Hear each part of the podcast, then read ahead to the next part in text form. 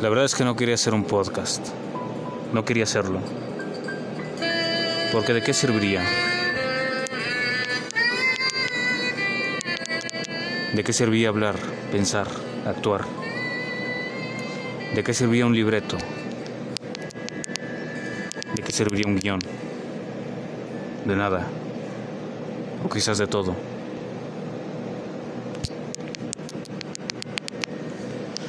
¿De qué sirve ser polémico?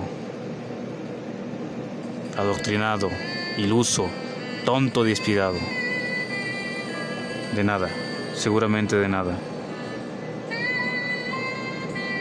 A veces pienso y a veces no tanto. Me cuestiono qué es la puta filosofía. Cuando no sirve de nada en este mundo, agrio o feliz. Feliz por la ignorancia, triste por la sabiduría.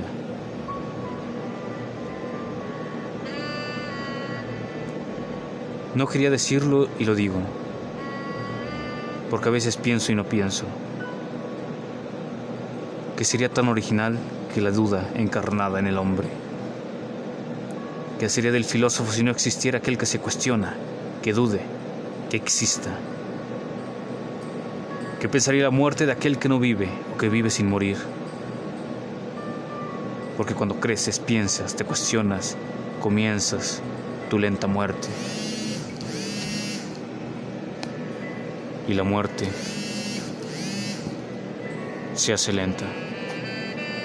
Se aprecia la vida, el instante, la cordura y la locura. Aprecia la belleza de quien está a tu alrededor, su ser, su existencia, sus dudas, sus temores, los haces tuyos y tú compartes aquello que te sublima o te corrompe. ¿Qué es la filosofía?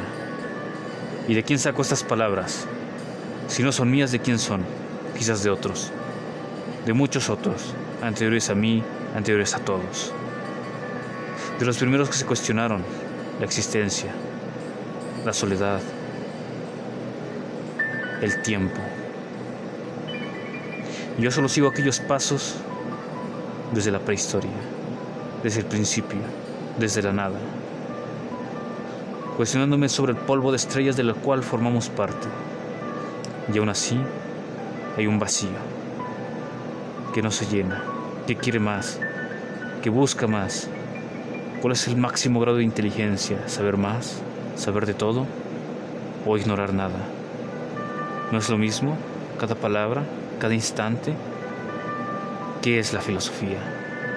Absurda, maldita filosofía. ¿De dónde viene? ¿Quién la hizo? ¿Por qué está? ¿Por qué no soy feliz ignorando lo que otros ignoran? ¿Y por qué tampoco soy feliz sabiéndolo? No entiendo qué es la filosofía. No entiendo por qué debo pensar, dudar, cuestionar, entender, comprender, viajar con lentitud sobre el cosmos, las estrellas, el infinito, la belleza, la penumbra, la duda, las caricias del saber. Maldita filosofía. Te odio, te detesto, pero te amo. Te amo demasiado porque tú eres la causa de que yo sea yo, auténtico y solo, solitario.